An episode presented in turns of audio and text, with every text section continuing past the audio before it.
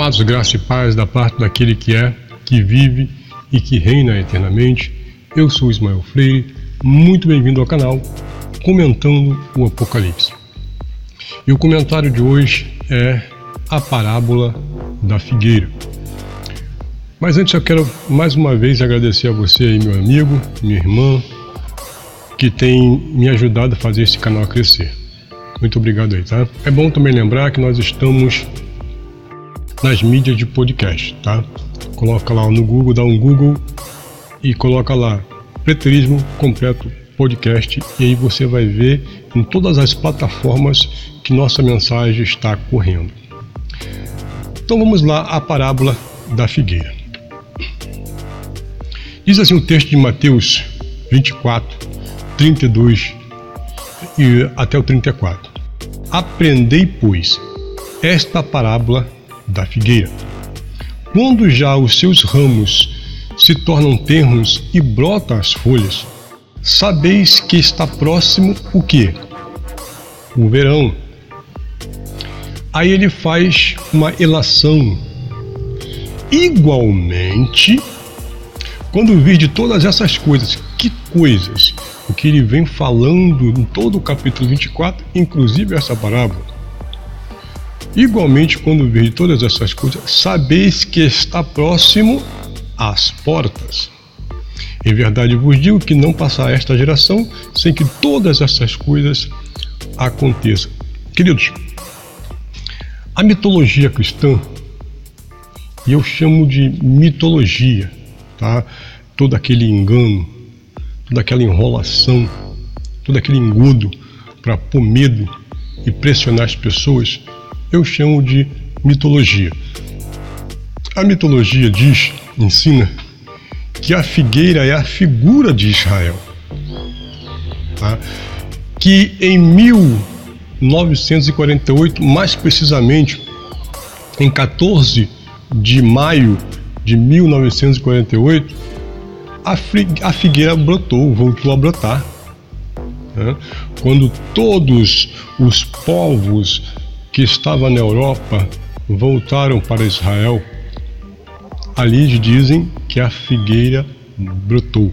A partir daí, surge uma interpretação que aquela geração que viu esse fato acontecer não passaria.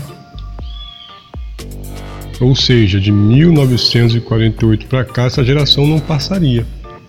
Aí, meu querido, já sabe, né? em cima disso, começaram a fazer cálculos, né, contas, matemáticas complicadas, né, para poder tentar adivinhar o dia que Jesus viria. Tá? Aí pegaram é, uma geração de 40 anos no tempo de Jesus e, e somaram com 1948 que, que deu 1988. Então eles começaram a dizer agora que Jesus voltaria em 1988. 988. Ele não voltou. Aí recalcularam, não, dizendo que, que a geração tinha agora 70 anos. A geração nos dias de hoje tinha 70 anos. Não mais aquela geração do século passado, mas agora a geração de hoje tinha 70 anos. Então fizeram uma nova conta de, de 1948 com mais 70, que seria uma geração atual, daria o quê? 2018. Adivinha só. Jesus também não voltou em 2018. É uma falácia, é uma brincadeira, né? É, é viver no mundo de Nárnia. Só pode. Queridos, deixa eu dizer uma coisa para vocês. Se houvesse alguma árvore que representasse alguma coisa, algum país, ou especificamente Israel, que nós estamos falando aqui, se houvesse alguma árvore que representasse Israel, essa árvore não seria a figueira. Essa árvore seria a oliveira, porque foi isso que o apóstolo Paulo disse lá em Romanos 11, 17 ao 24. É. Diz assim o texto de Romanos 11: Se alguns ramos foram cortados, e ele está falando agora especificamente dos judeus, do povo de Israel. Se alguns ramos foram cortados, e vocês, aí ele está falando sobre os gentios, sendo oliveira brava, foram enxertados entre outros e agora participam da seiva que vem da raiz da oliveira, não se glorie contra esses ramos. Se eu fizer, saiba que não é você quem sustenta a raiz, mas a raiz a você. Então você dirá: os ramos foram cortados para que eu fosse enxertado. Está certo? Eles, porém, foram cortados devido à incredulidade, e você permanece pela fé. Não se orgulhe, mas tema. Então, entenda aqui: o gentil estava se orgulhando, se vangloriando sobre os judeus, porque os judeus tinham restrições alimentares severíssimas, né, praticavam rituais e coisa e tal, e os gentios, a mensagem para os gentios é somente pela fé. Então eles estavam se gloriando e Paulo que deu uma cortada nele. Está dando uma cortada nos gentios por causa dessa vanglória, né? Essa soberba. Aí ele continua: Pois se Deus não poupou os ramos naturais, também não poupará você. Portanto, considere a bondade e a severidade de Deus, severidade para aqueles que caíram, mas bondade para com você, desde que permaneçam na bondade dele. De outra forma, você também será cortado. E quando eles não se contaminaram na incredulidade, serão exaltados, pois Deus é capaz de exaltá-los outra vez Afinal de contas, se você foi cortado de uma oliveira brava por natureza e de maneira antinatural foi enxertado numa oliveira cultivada, quanto mais serão exaltados os ramos naturais em sua própria oliveira, irmãos. Aí ele dá esse conselho: irmãos, não quero que ignorem este mistério para que não se tornem presunçosos.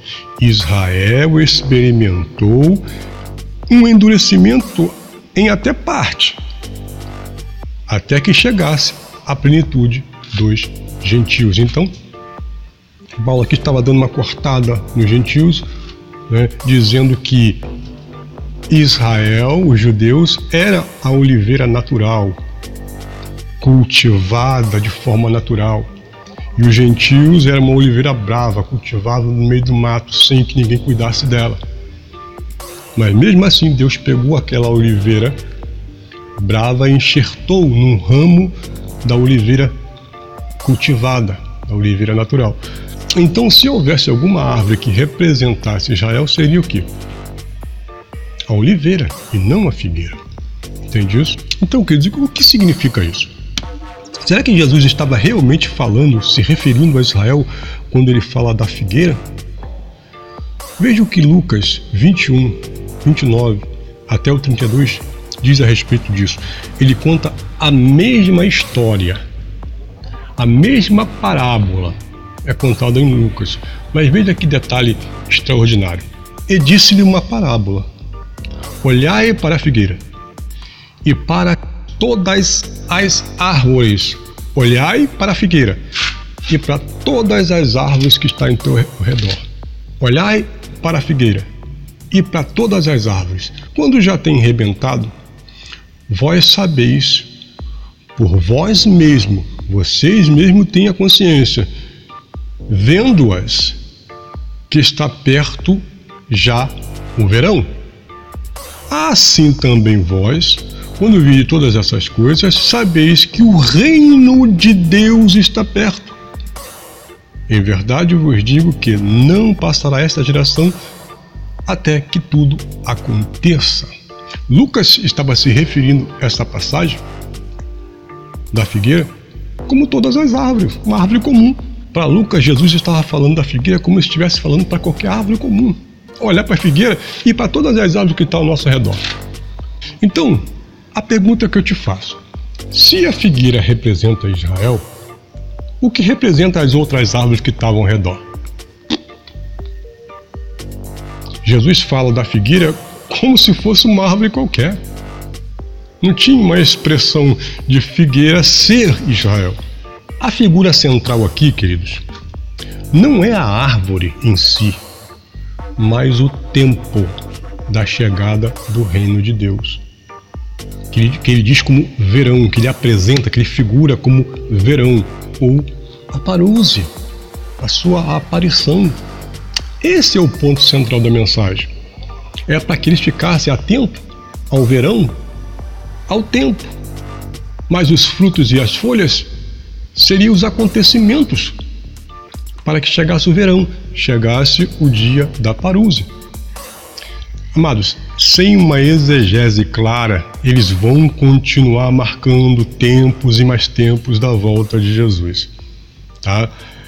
A parábola da figueira não é sobre a reconstituição de, de Jerusalém, de Israel, não. Mas o tempo de sua vinda, da chegada do reino de Deus, da sua parúzia. Ok, meus amados? Este é o meu entendimento a respeito desse assunto. E se esse entendimento foi útil para você, inscreva-se aí no canal. Graça e paz.